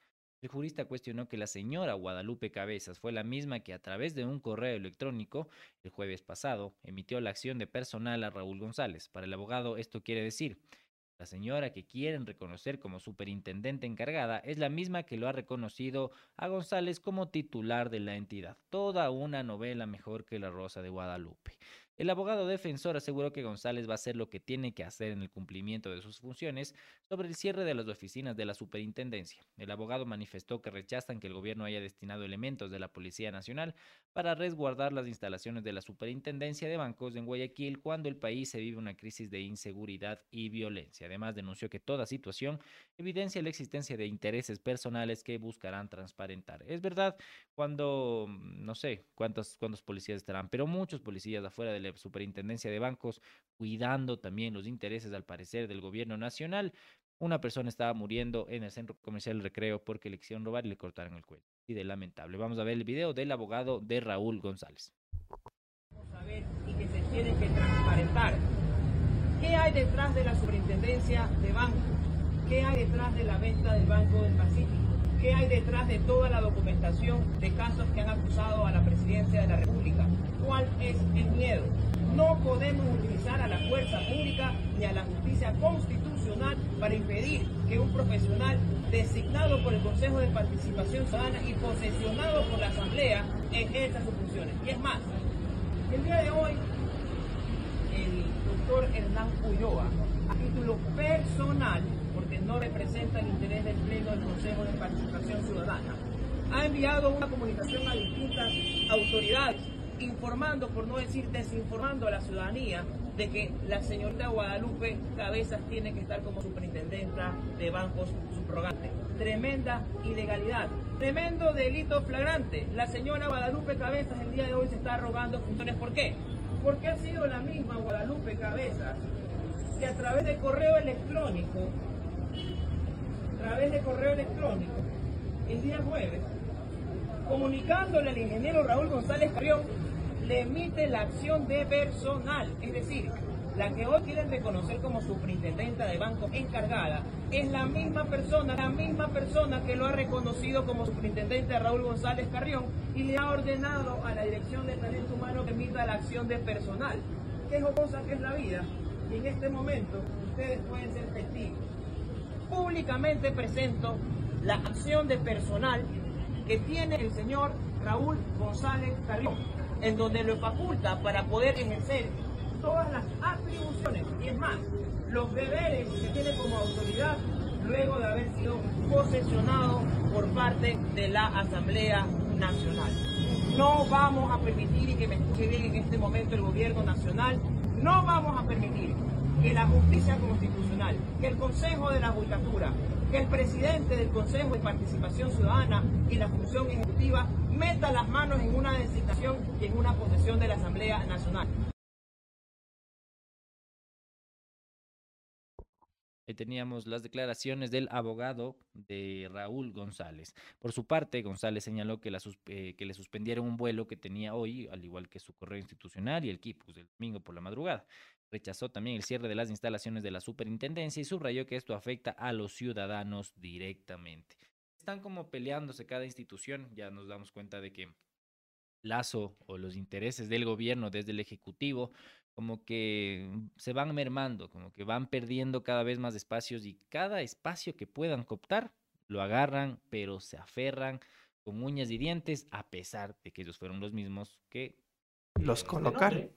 Es extraño, como ya sabemos toda la historia de Aparicio Caicedo, toda la historia del ya vas a ver lo que te pasa, de, estas amenazas como mafioso, el señor Aparicio Caicedo, como, como mafioso, hay que decirlo claramente. Y, y esas coincidencias también, ¿no? Exacto. Donde una jueza le dice, usted no puede ser superintendente de bancos luego de la amenaza del señor Aparicio Caicedo, cuando le pregunta a Diana Monroy, le dice, ¿eso fue una coincidencia? Sí, son cosas que pasan. El, Ejecutivo no tiene nada que ver con la función judicial. Pero qué casualidad que las cosas se dieron de esa manera y es una vergüenza que el Ejecutivo siga peleándose y ganándose enemigos de la nada con estas instituciones del Estado. Y aparte de que no existe atención en la super de bancos, sí existe, solo que colocaron un cartelito y un policía suyo le puso un cartelito, por favor. Gente que no, está autorizada. no, no entre gente que no está autorizada y cualquier cosa online, ¿ya? Por favor, porque mientras se termine esta novela de, señor, del superintendente de bancos, que es o no es, ahí hay que ver también, y el ejecutivo y Guillermo Lazo y su propia terna, vamos a esperar que sea el ciudadano de a pie quien no pueda hacer trámites, que no pueda presentar alguna queja porque le robaron la plata en algún banco pichinche, en el Produbanco, lo que sea, que tuvo problemas con algún tema ellos no pueden ser atendidos o cualquier cosa hágalo vía online. Y esto es una muestra más de la pelea también entre el Ejecutivo y el Legislativo, porque quien designa prácticamente al, al señor Raúl González a la Super es la Asamblea Nacional bajo una resolución de la propia, del propio Consejo de Participación Ciudadana y Control Social. Pero ya cuando Lazo dijo que no le gustó, ahí es cuando el Consejo de Participación y el señor Ulloa dijo, mm, creo que lo voy a pensar mejor. Ajá, creo que, Si- creo si que así, mal. Ajá, si lo sí, pones así. Es distinto. Puede ser, ajá, puede ser, lo voy a pensar. Y hay otra cosa que está pasando dentro de la asamblea y la gente no sé si sabe de esto, es que los 70, per- los los 70 asambleístas que votaron para la designación de Raúl González están en la mira y posiblemente se venga algún, algún juicio para esos 70 asambleístas y desde el Ejecutivo, ¿no? Hacia la Asamblea, para que esos asambleístas Topes López se vayan a la casa. Pero eso es una de las posibilidades dentro del legislativo por la designación de Raúl González, que a propósito, ayer también estaba su mamá, pues en esa rueda de prensa. ¿Sí viste Le que estaba su mamá? a propósito de eso, le hicieron full memes. Y, o sea, porque aparte va la mamá a la rueda de prensa y se nos el pana. No podía decir, no me acuerdo qué palabra era que no podía decir. Pero No, la mamá de Raúl González. Y, y a- eso, ¿Cuál era la palabra? La gente en el chat, por favor, déjenos la palabra. No sé si era inconstitucional o era, era una palabra media extraña, No, pero no, no la pudo decir y era como que, espérate, ya la voy a buscar ahorita. eh. dice, se hace más viral que cualquier otra cosa. Nosotros también nos sabemos burlar de ese tipo de cosas, así que no nos podemos hacer los santos realmente. No recuerdo bien, solo vi me reí un rato y ya Espérame, ya, lo- ya, lo- ya lo Y busqué. ya lo está buscando. ¿Ustedes qué piensan? ¿Ustedes llevarían a su madre a la, A la rueda de prensa. también a una rueda de prensa? Yo no le veo absolutamente nada de malo. Está bien. si El que quiera llevar, llevar, claro, pues, ¿qué se puede hacer? Ah, dé. Tampoco es que sea algo malo. ¿Ustedes qué, qué piensan? ¿Creen que también... eh, ¿Por qué? Les voy a hacer una pregunta. ¿Por qué creen que Guillermo Lazo propone la en la terna a Raúl González, que digamos que siempre en una terna hay uno más opcionado y Raúl González era el más opcionado? Recordemos cuando mandaron una terna para vicepresidentes en la Asamblea Nacional, cuando estaba Lenín Moreno y estaba Roldán, María Paula Romo y María Alejandra Muñoz, y ganó María Alejandra Muñoz. La más opcionada era María Paula Romo en un punto, y siempre funcionan así las ternas, ¿no? Pero ¿por qué creen que se arrepintió? ¿Será que Guillermo Lazo no lo conocía, no sabía de dónde venía, que de pronto le dijeron, oye, ponga Raúl González? Y él dijo, sí, sí, sí, ustedes, ustedes encárguense de, de absolutamente todo eso, y no se dio cuenta, y luego le dijeron, oye, ha sido por ahí. No, ¿cómo puede ser? Pero bueno, aquí gracias a Alex Dayo que nos dona 100 pesos argentinos. Dice, con el cáncer de Lazo y lo del Pacífico, ¿creen que Lazo está intentando dejar herencia para cinco generaciones más a costa de bienes del Estado? Chan, chan, chan, no lo sé. Pero estoy seguro de que con todo el dinero que tiene Lazo, cinco generaciones que le vienen a su familia tienen que estar totalmente tranquilas porque no van a tener que trabajar un solo día de su vida. Ya encontré la palabra, era obstaculizando, pero era obstaculariz, obstacular, obs- obstacu- ¿cómo era? Y le pregunta al abogado. Y, y le, y le pregunta al abogado y el abogado le dice obstaculizando. Obstacu y, y, eh, y eso fue, y eso fue lo que pasó dentro de la rueda de prensa. Señor Raúl González no podía decir la palabra obstaculizar porque quería decir que el Ejecutivo está obstaculizando las funciones de la superintendencia de banco, lo que decíamos, que se atiende por Internet, la policía acordonando esta institución pública y la novela de nunca acabar. Y es una novela que va a seguir porque ¿qué pasa si es que no hay un superintendente de bancos hasta el momento? ¿Qué pasa con los trámites y quién va a designar? O sea, no sé, el Consejo de Participación dice una cosa, la Asamblea dice otra cosa, el Ejecutivo dice otra cosa. Esto es una pelea de banqueros, es pelea de banqueros, literal. O sea, es como que yo creo que aquí de ley tienen que ver los dueños y los duros de los bancos, eh, como Banco Pichincha, por ejemplo, yo creo que tienen que ver, es, es mi hipótesis, la familia Egas, no digo que sea así, porque luego me van a decir, no, difaman, me vayan a meter preso por alguna cosa por el estilo, pero yo creo que tiene mucho que ver eso, porque la intención de Guillermo Lazo, de que tiene- haya más rentabilidad en un banco específico por ahí, es bastante obvia, ¿no? Y también cómo se está haciendo el Banco del Pacífico, se lo está destruyendo prácticamente, se lo está quitando rentabilidad y toda la cosa. Y en algunos lugares ya no tienes que pagar en el Banco del Pacífico, que es el Banco del Estado, ¿no? Ya no tienes que pagar ahí, sino tienes que pagar en el Banco de Guayaquil. Y eso a mí me consta, yo no lo creía, yo tuve que hacer algunos trámites y me mandaron a pagar al Banco de Guayaquil. ¿Serio? ¿Por qué? Extraño, pero sucedió. Así nomás. Y eso no era muy normal que digamos. ¿Ustedes qué piensan? ¿Ustedes, ¿A ustedes les ha pasado que les toca pagar en el Banco de Guayaquil algún trámite del Estado? Eh, pónganlo en los comentarios. Es- súper "Estás raro". inventando, eres correísta, yo soy lacista. Es súper raro decir que tienes que pagar en el Banco de Guayaquil un trámite del Estado. Es, es, es muy raro, es muy raro que, que- hoy por hoy estemos, estemos hablando de ese tipo de cosas. Pero bueno, nosotros cerramos noticias nacionales y vamos a las noticias internacionales, ya que el líder norcoreano Kim Jong-un le expresa a Vladimir Putin su deseo de estrechar lazos bilaterales. Así que Roque de los Estudios tiene más detalles de este tema. Kim Jong-un le expresa a Vladimir Putin su deseo de estrechar los lazos bilaterales. El líder norcoreano Kim Jong-un trasladó su deseo de estrechar los lazos bilaterales con Rusia en un mensaje transmitido al presidente de este país, Vladimir Putin, según recogen los medios estatales de Pyongyang. El dictador de Corea del Norte envió esta misiva con motivo de la celebración este lunes de la liberación de la península coreana del dominio colonial japonés de la que se cumplen 77 años. Kim destacó que los heroicos soldados del Ejército Rojo dedicaron su sangre y valiosas vidas a la lucha para liberar a Corea, algo que permanece dentro del corazón y de la memoria del pueblo como un monumento eterno, según el contenido del mensaje recogido por la agencia estatal KCNA. El líder supremo norcoreano también expresó su confianza en que estas relaciones amistosas y cooperativas se harán más fuertes en todos los ámbitos con base en la cumbre celebrada en 2019 en Rusia.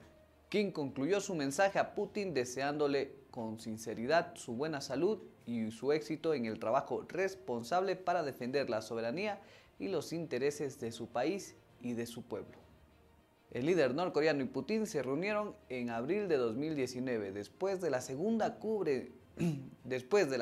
cumbre, celebrada dos meses antes en Hanoi entre el líder norcoreano y el anterior presidente estadounidense Donald Trump, para abordar el proceso de desarme en la península coreana.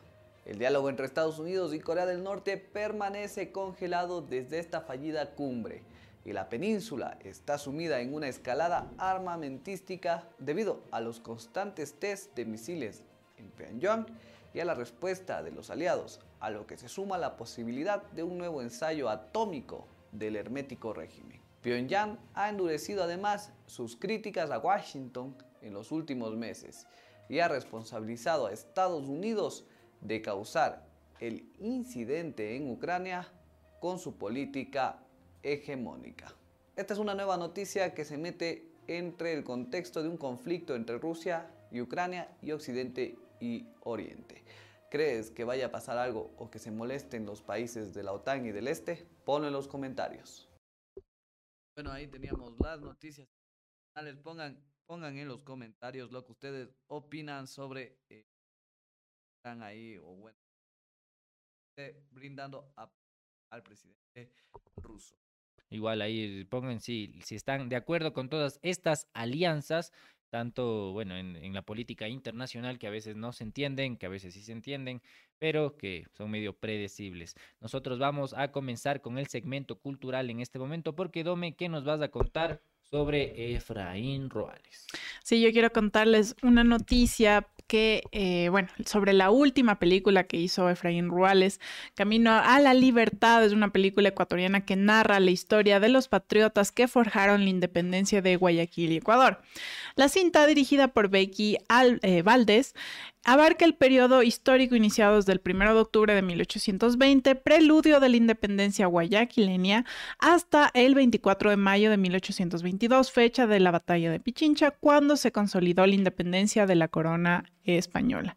La película revela la lucha de los pueblos por defender sus derechos, con una trama llena de estrategias, intrigas y amores secretos.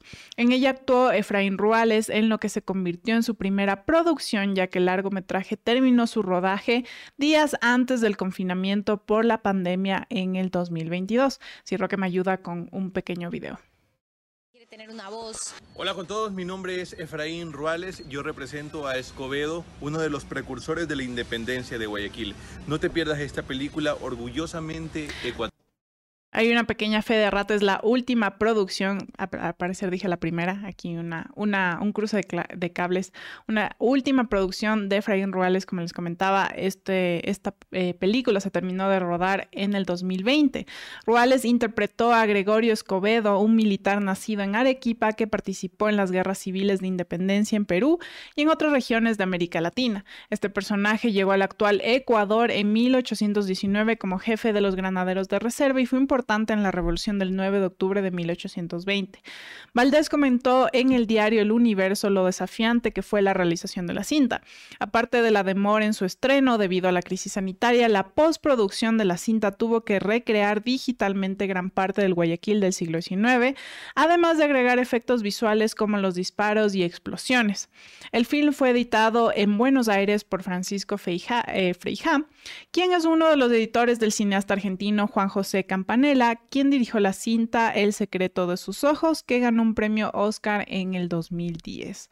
Conocían acerca de esta cinta que, bueno, ahora lamentablemente se recuerda mucho también por, por la figura de Efraín Ruales, que como todos sabemos fue asesinado el año pasado.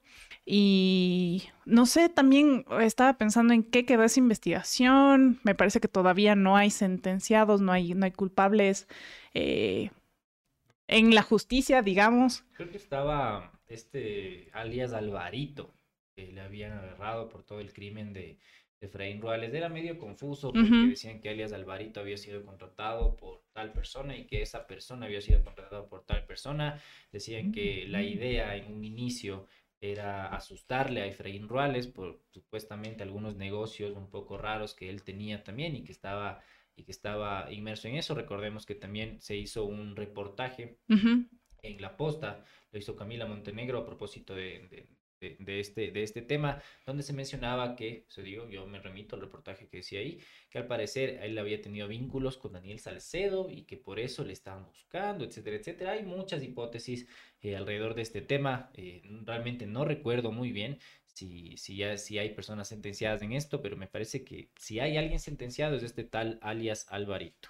Sí, bueno, o sea, más allá em, del tema, bueno, como lo, como lo menciono, se lamentablemente se lo recuerda como la última película que rodó Efraín Ruales y nada, o sea, da la coincidencia, digamos, que, tiene que ver con temas que yo lo abordaría porque tiene que ver con la independencia de Guayaquil y la independencia de lo que actualmente es Ecuador. Entonces, eh, es una trama histórica que, tenía mucho potencial. Realmente me- sí me dio pena ayer cuando leía eh, y veía las entrevistas que le habían hecho a Efraín y a los demás actores que participaron de esta cinta, que decían todos que tanta esperanza tenían en, en que esto pueda ser el un inicio para nuevas producciones nacionales de este tipo o grandes producciones que abarquen otro tipo de temas y demás. Y bueno, lamentablemente cayó dos cosas. Cayó la pandemia y cayó, obviamente, eh, bueno, no sé si cayó, pero sucedió el lamentable asesinato de Efraín Ruales. Entonces, bueno, eso es lo que les tengo el día de hoy. Esta película ya se estrenó y está en cines actualmente. Así que pueden ir a verla, eh, esta película de Efraín Ruales que se llama Camino a la Libertad. Así que pendientes también con esa cartelera para que ustedes puedan darnos su comentario y su opinión sobre la película. Creo que algo quiere decir Pancho. Sí, quería decirles de último minuto que en el Guasmo Sur se encontró un hula hula explosivo. La policía ya está detonándolo en este. Un explosivo. hula Literalmente, ¿Y quién usa un hula hula? Niños, obviamente. Un hula hula explosivo. Era un juguete que estaba abandonado, pero era una bomba. En ese Ok. momento en el. O sea, es lo que digo, o sea, ¿quién usa un hula hula? Usa un niño y quién iba a morir en el caso de que eso Fuera detonado. Iba a morir un niño o una niña. Qué, Qué no sé, fuerte. qué triste. ¿Cómo, ¿Cómo se llega a estos niveles en Ecuador? ¿No? Es como que ya llegan incluso al, al, al punto de lo, de lo absurdo, ¿no? De que en un hula hula encuentres un explosivo. No sé. Es, es algo muy feo.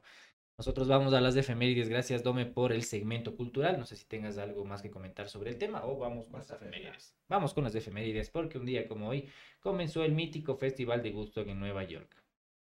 Eh, el 16 de agosto del 77, o creo que ya. Sí, es que yo, más bien tú lee la otra porque ayer ya hablamos del tema, entonces yo tenía una para reemplazar la que Andrés iba a decir.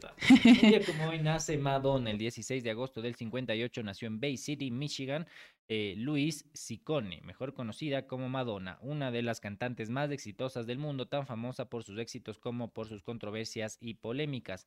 Madonna pasó su infancia en Pontiac, un suburbio en Detroit, y Avon Township. Cuando tenía cinco años, su madre murió de cáncer de mama a los 30 años. La, experiencia de ser testigo de la, de la lenta muerte de su madre le marcó su vida. Madonna creció rebelde y solitaria. Más tarde obtuvo una beca para bailar en la Universidad de Michigan, aunque Christopher Flynn, su profesor, trató de convencerla para que siguiera una carrera profesional como bailarina. Madonna abandonó la universidad en 1977 y se mudó a Nueva York, donde trabajó como camarera mientras asistía a las compañías de ballet moderno. Fue allí donde el productor Mark Cummings la descubrió y negoció una reunión con el fundador de Side Records, y bueno, Sire contrató a Madonna, que en octubre del 82 lanzó su primer single, el cual fue un gran éxito, seguido poco después de su álbum debut, llamado Madonna, otro gran éxito de ventas. En el 84, su segundo álbum, Like a Virgin, fue eh, lanzado con gran éxito nacional e internacional, llegando a vender más de 20 millones de copias en todo el mundo. La canción que daba título al álbum fue considerada un escándalo y fue blanco de las protestas de varias organizaciones por considerarla una falta de respeto a los valores familiares de la clase media gringa. Poco a poco la música de Madonna, así como su comportamiento y su forma de vestir, influyó a generaciones de jóvenes de todo el mundo, convirtiéndose en un icono de la cultura pop de los años 80. Alguna vez, alguna vez, me acuerdo teorías de la comunicación, leí un, leí un, texto, realmente no, no me acuerdo bien, lo único que me acuerdo es que en el examen me preguntaba por qué se hablaba de Madonna en el texto y era de toda la influencia que ella había tenido con el uso de, de los blue jeans, cómo había influenciado mm. en la moda y cómo ella había tomado también esa, eh, la moda de, de, los obreros de las fábricas eh, de Inglaterra para poder introducirlo como que en la moda, como en lo pop, ¿no? En lo más, en lo más cultural, en lo más urbano. Eh, ustedes pongan la canción eh, preferida de ustedes de Madonna en los comentarios. A mí me gusta mucho La Isla Bonita, loco. Es buenazo ese tema, es un temazo, La Isla Bonita. Eh, no sé por qué, creo que no conozco muchas de Madonna. like a Virgin también. hay una que se llama ¿Cómo es? Material Girl. Algo de prayer, no sé. Like a prayer. No, no, no, no, es like a prayer. Living on a, no, es living on a prayer, eso. Pero sí sé la de la prayer. Algo sí, ajá. ajá. Esa, esa, acá, está bien. También otra que me hang up, que me acuerdo por el video, que estaba así como bailando con patines. Es tipo 2005, 2006, pero de ahí no conozco muchas de Madonna, soy un ignorante en su música y me gusta La Isla Bonita. Bonita está. está con el Justin Timberlake. Y tú, Dome, no sé si tienes una canción favorita de... Like a Prayer, sí era Like a Prayer. Sí, sí. No, es Like a Preach, algo así. No, Like a Prayer. Luego lo escucharemos. Sí, eso le iba a decir a Irra, que yo ahí hablando media hora y no me ponchaba. Pero bueno, en todo caso, bueno, me gusta últimamente bastante Material Girl creo que sí, Like a Virgin es un clásico y ahora ya se me perdió, ya, ahora sí, la efeméride que les quería contar a la 1 y cuarto de la mañana del 16 de agosto de 1862, 68, perdón, dos sacudimientos sísmicos grandes separados pocos segundos el uno del otro arruinaron la provincia de Imbabura. Las ciudades de Ibarra, Tuntaki, Cotacachi, Otavalo y Urcuquí fueron completamente destruidas, así como muchos pueblos de sus alrededores. Según Pedro Fermín Ceballos, Otavalo perdió de 2.500 a 3.000 habitantes, sin contar heridos y mutilados. Cotacachi 1.300, Ibarra 1.200, Urcuqui sus alrededores 1.200, Atuntaki Salinas eh, algo más de 2.300. Eh, el autor indica, eh, Pedro Fermín Ceballos, que para un sacudimiento como el de entonces no cabía escape para edificios ni para mortales, pues fácilmente cayeron de cuajo los templos levantados sobre cimientos y muros de cal y canto como las casas eh, construidas sobre adobes de uno o dos pisos. Y García Moreno, que era el jefe civil y militar de la provincia, indicó que el terremoto dejó de 15 a 20 mil muertos. Uno de los temblores, bueno, terremotos más graves que ha tenido nuestro país. Se calcula que fue de 7 o 7.3 grados en la escala de Richter. Entonces, esa es la segunda efeméride del día de hoy. La segunda efeméride de, a una provincia que ha sido azotada también por terremotos. Eh, ha tenido algunos, eh, justo en, la, en esta película de Sé que vienen a matarme, también topan más o menos el tema cuando ahí está García Moreno. Eh, sí, no, es como García Moreno, sí, García Moreno, ahí, estaba dudando y dije, mm, justo desde que vienen a matarme y así que pueden verla, es una película ecuatoriana y también habla un poco sobre este tema. Imbabura, provincia bonita, cuál sería de, de ir algún día. Yo viví por allá. Creo que ya vamos cerrando porque no hay editorial el día de hoy. Pongan un más uno si quieren editorial el día de mañana para hacerle presión a Pancho. Decirle, Pancho, por favor, haz un editorial sobre la... Que donen, que donen eso. es. Pancho dice que donen, por favor, para que mañana haya un Entre Sábanas de Francisco Contreras. Nosotros vamos cerrando este en vivo. Eh, pongan en los comentarios qué quisieran escuchar y sobre qué temas quisieran que eh, nosotros hablemos. Y vamos cerrando. A mí me pueden seguir en redes sociales, en Twitter como arroba quema tu cabeza y en Instagram como Andrés Burbano 6. Disculparán que ese micrófono que ya le cambiamos el cable estaba así medio rarito, pero ahora ya se me escucha bien. Sí, muchas gracias por vernos un día más. Recuerden, nosotros estamos aquí de lunes a viernes desde las 8 de la mañana. Hoy estén pendientes con el contenido que vamos a subir tanto en BN como en Venerables. Eh, no sé si darles un, un, un teaser, un, uh, pero bueno, vamos a estar hablando sobre los vicepresidentes, sobre datos interesantes de los vicepresidentes de Ecuador a propósito de Jorge Glass y su... Y su Sí, su habeas corpus, que ya dijeron que tienen que liberar, y bueno, en ese, en ese trajín vamos a estar conversando eso en el flashback. Y en BN Periodismo, ya saben, lo último de la coyuntura nacional. Así que están pendientes, compartan, denle like y comenten, que eso nos ayuda un montón. Y nos vemos mañana. Nos vemos.